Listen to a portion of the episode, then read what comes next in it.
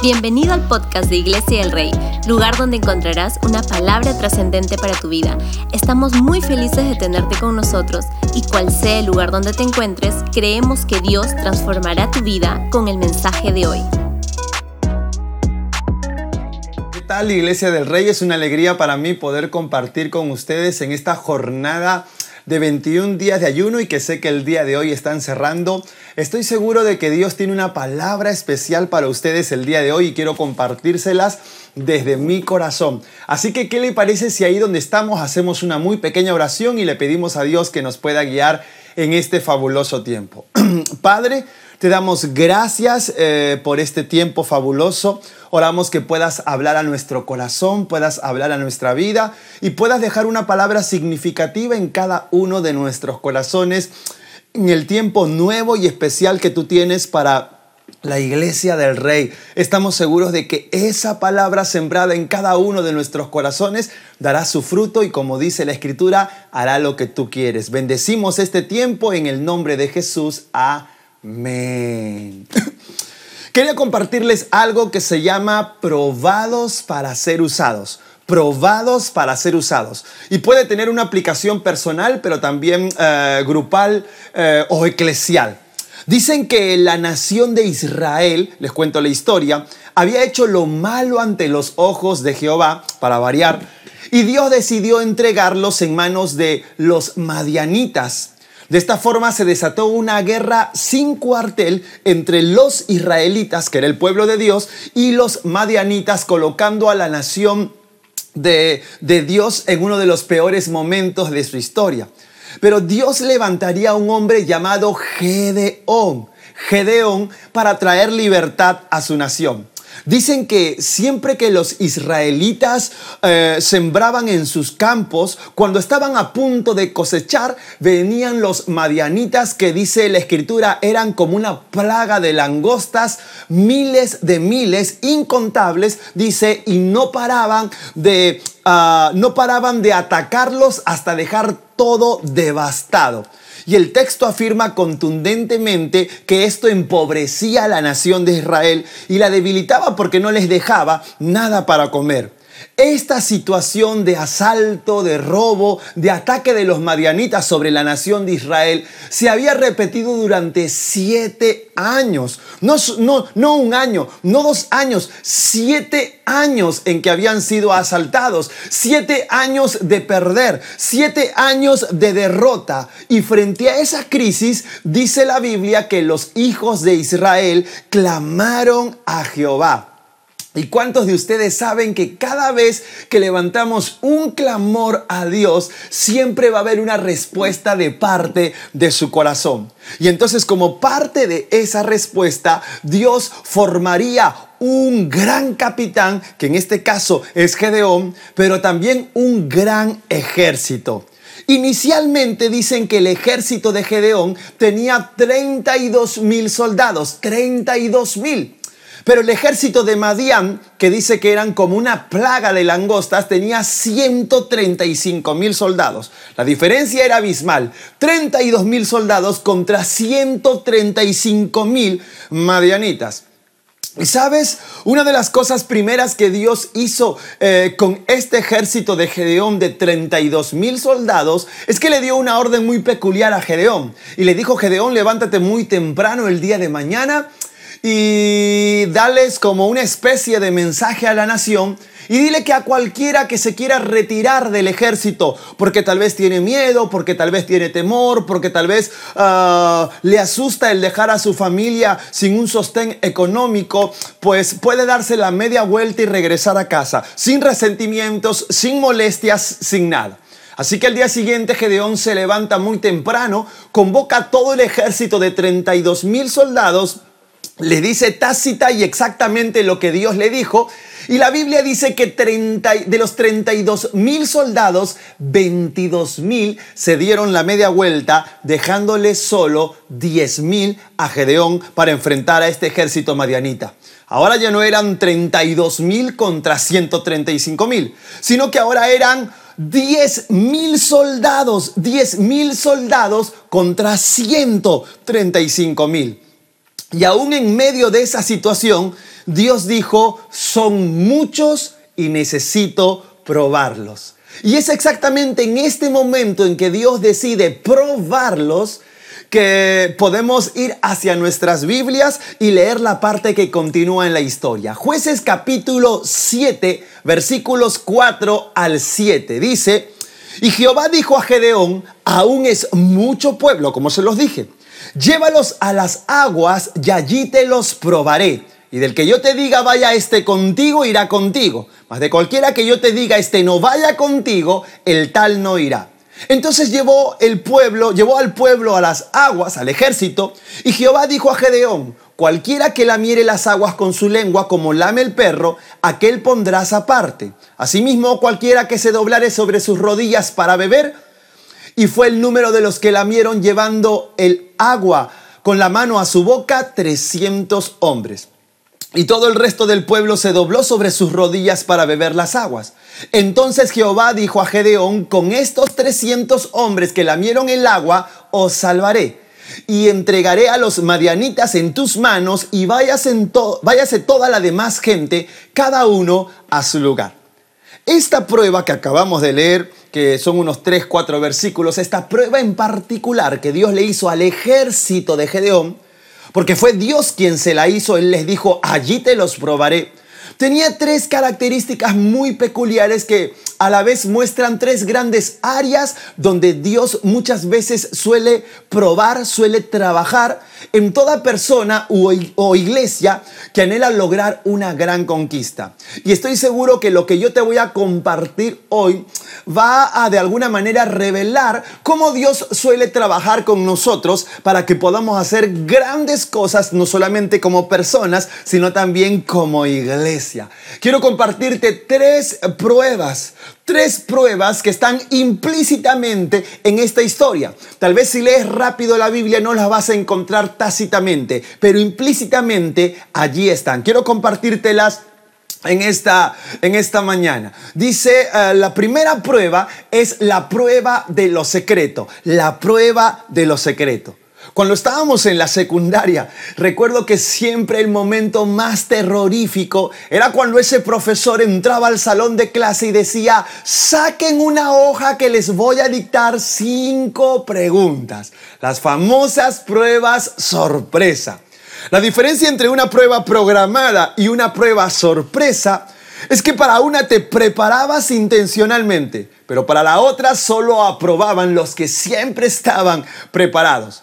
Esta prueba que Dios le hace al ejército de Gedeón no fue avisada. Ninguno de los que estaban allí sabían que estaban siendo probados. Dios no les dijo, hey, oh, voy a probarlos por si acaso, así que mucho cuidado con eh, la forma en que toman el agua.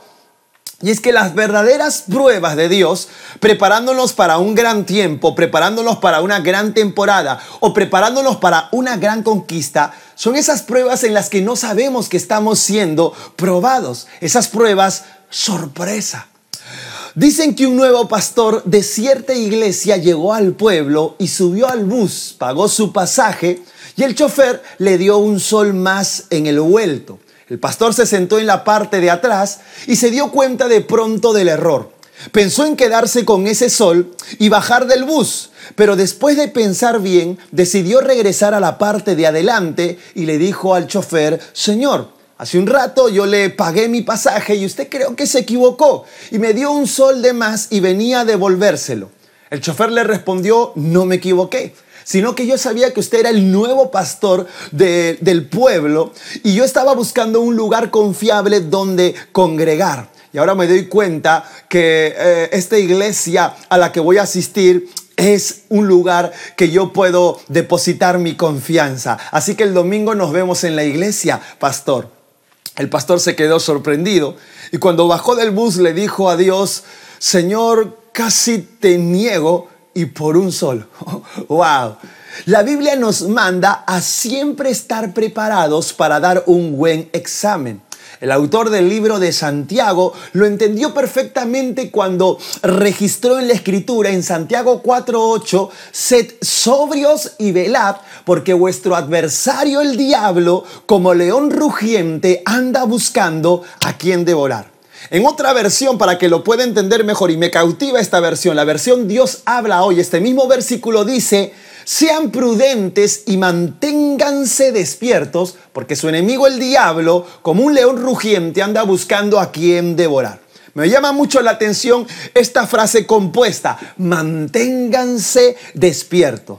Eso habla de una constante atención, de un constante cuidado y no solamente de ciertos momentos.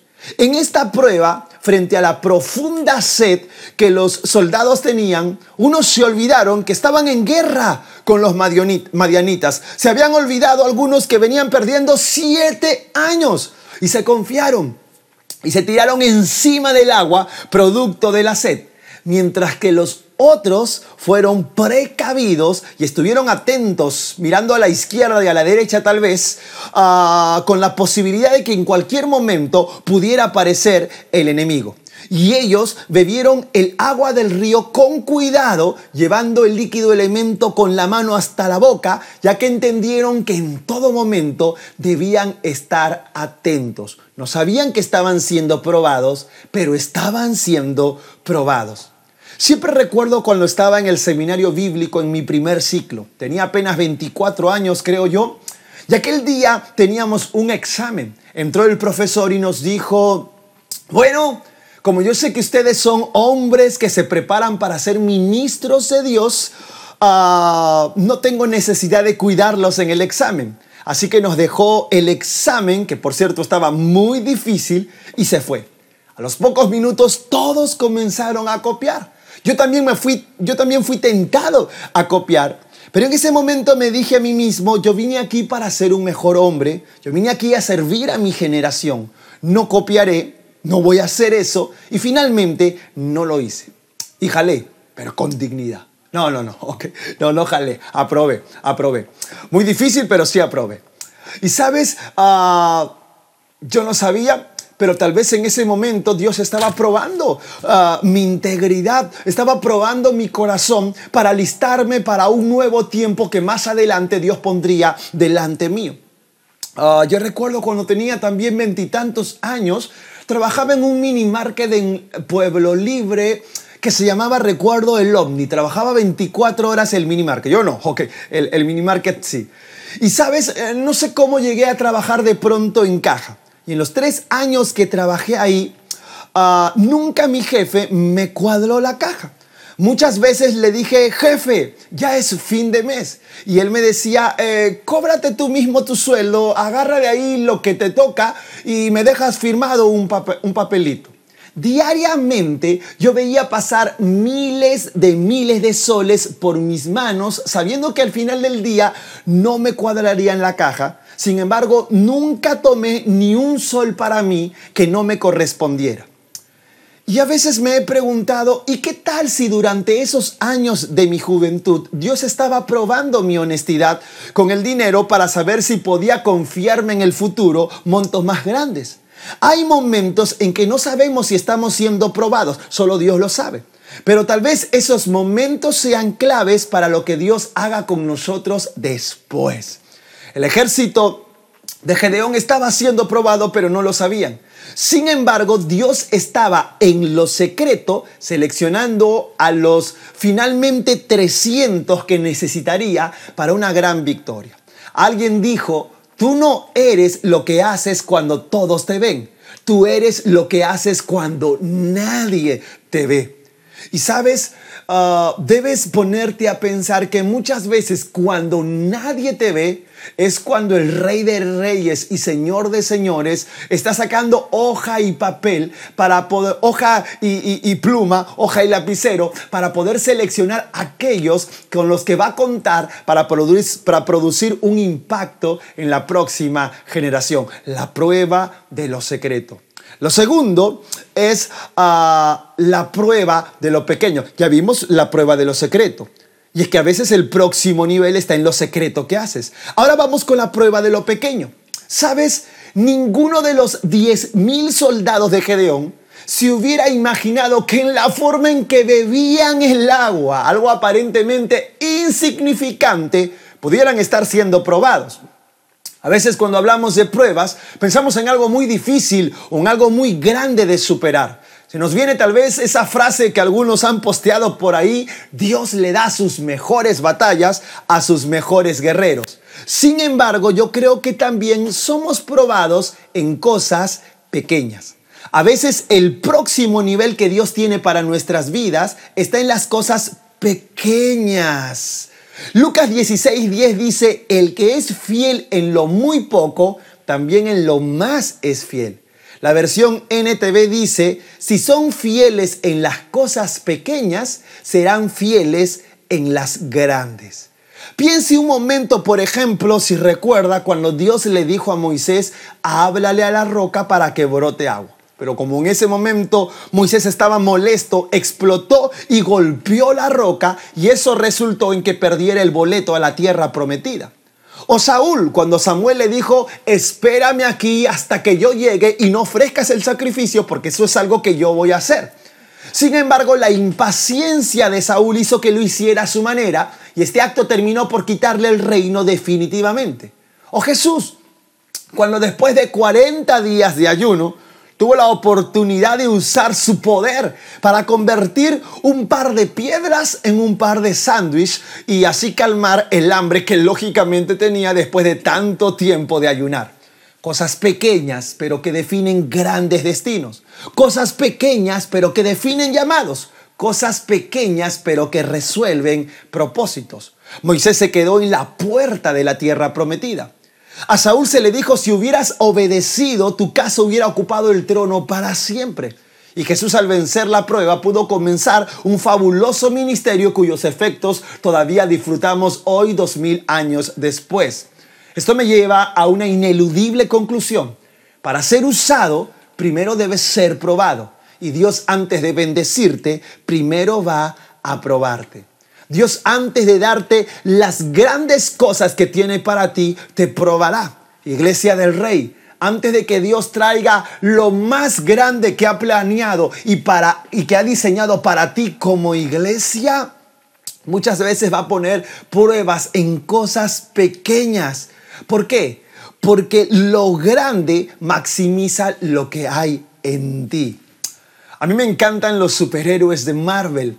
Y en la película del Capitán América, unos científicos americanos crearon una fórmula, un suero, para crear un superhombre y así enfrentar a sus enemigos. El científico principal dijo en una conversación, el poder, las victorias, el éxito maximizan, amplifican lo que hay dentro de ti, sea el bien o sea el mal. Si le das poder a un hombre de mal corazón, obtendrás un villano. Si le das poder a un hombre de buen corazón, obtendrás un héroe. Qué importante es cuidar nuestro corazón aún en las cosas pequeñas. Y en muchas situaciones que muchas veces como iglesia podemos enfrentar, ustedes como iglesia del rey o nosotros como generación de campeones, muchas veces en esas cosas pequeñas Dios nos está probando para ver si estamos listos para lo nuevo y más grande que Él tiene para nosotros. Ahí es cuando entendemos el sentido de lo que dice la escritura en Mateo 25, 23. El Señor le dijo, bien buen siervo y fiel, sobre poco has sido fiel, sobre mucho te pondré. Este mismo versículo en la traducción lenguaje actual dice, el hombre le contestó, excelente, eres un empleado bueno y se puede confiar en ti. Ya que cuidaste bien lo poco que te di, ahora voy a encargarte cosas más importantes. Vamos a celebrarlos. En esta, en esta parábola de los talentos que acabo de leer en la parte de su epílogo, en la parte final, habla de un Dios que nos encarga cosas más importantes cuando somos fieles en las aparentemente menos importantes. Iglesia, ¿cómo estás tratando lo pequeño que Dios pone en tus manos? Joven que me escuchas, ¿cómo estás tratando lo pequeño que Dios ha puesto en ti. Muchas veces estamos pensando en los grandes planes, en las grandes conquistas, en lo grande que Dios tiene para nuestra iglesia, pero no nos damos cuenta que ah, lo pequeño es la previa de lo grande que Dios tiene para ti. Así que mucho cuidado allí. La prueba de las cosas pequeñas te prepara para las cosas más grandes. Primero era la prueba de lo secreto. Segundo era la prueba de lo pequeño. La tercera me encanta.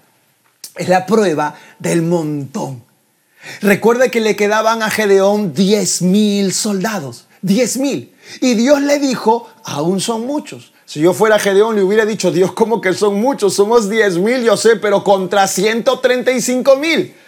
Pero después de la gran prueba del agua, 9.700 soldados serían regresados, porque si eran 10.000 y Gedeón al final se queda con 300, eso significa que 9.700 se fueron, fueron regresados a sus casas. Y, y Gedeón se quedó con un minúsculo ejército de 300 soldados.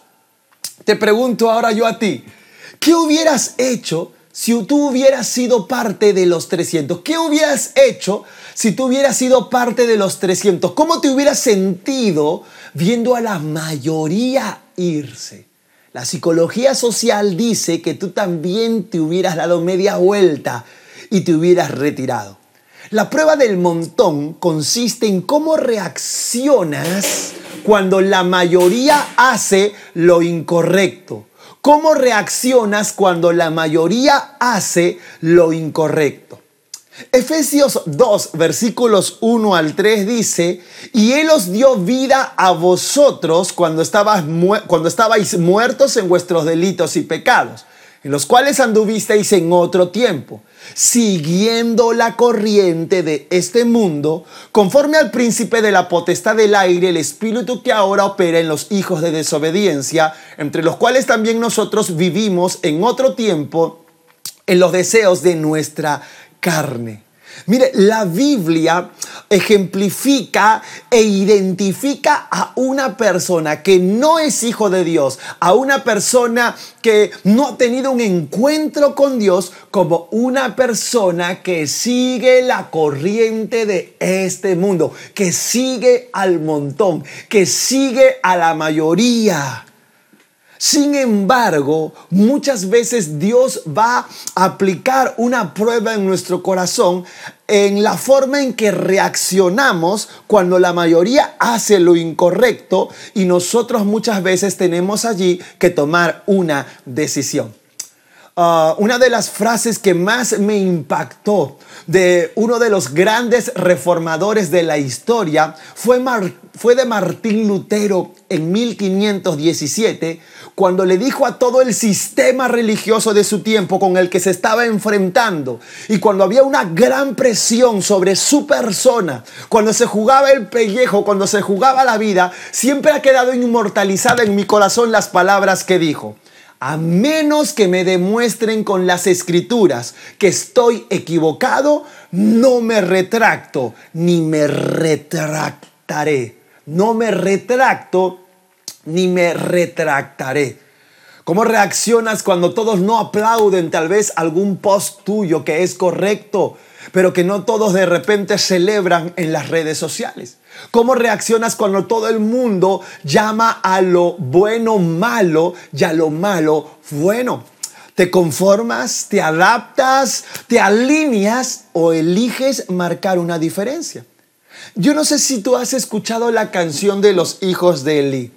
Y al final, eh, esta canción que en verdad se llama Muéstrame tu gloria. E independientemente de, independientemente de quién lo cante, tiene una letra maravillosa Ah, y como siempre digo, la verdad, no importa quién la diga, siempre es la verdad. Pero esta canción me cautivó porque en su letra dice, oh Señor, los hijos de Elí desprecian tu casa burlándose de lo que es santo. Y a ti ignorando, pero ven a mi encuentro, muéstrame tu gloria, muéstrame tu gloria, tu voz yo quiero oír. Cuando el mundo se olvide de tu ley, de ti me acordaré. La llama encendida mantendré, porque en la casa en que están los hijos de Elí habrá siempre un Samuel para oírte. Habla que tu siervo te oirá, yo fui consagrado en tu altar. No importa los hijos de Elí, porque yo nací para adorarte.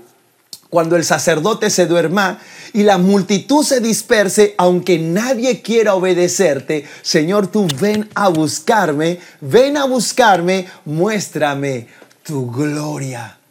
Samuel en el tiempo de la crisis nacional que se vivió por, por, la, por los hijos de Elí que hacían lo incorrecto y el pueblo junto con ellos, Samuel eligió ser una voz profética distinta y diferente, no solamente en lo que decía, sino en lo que vivía.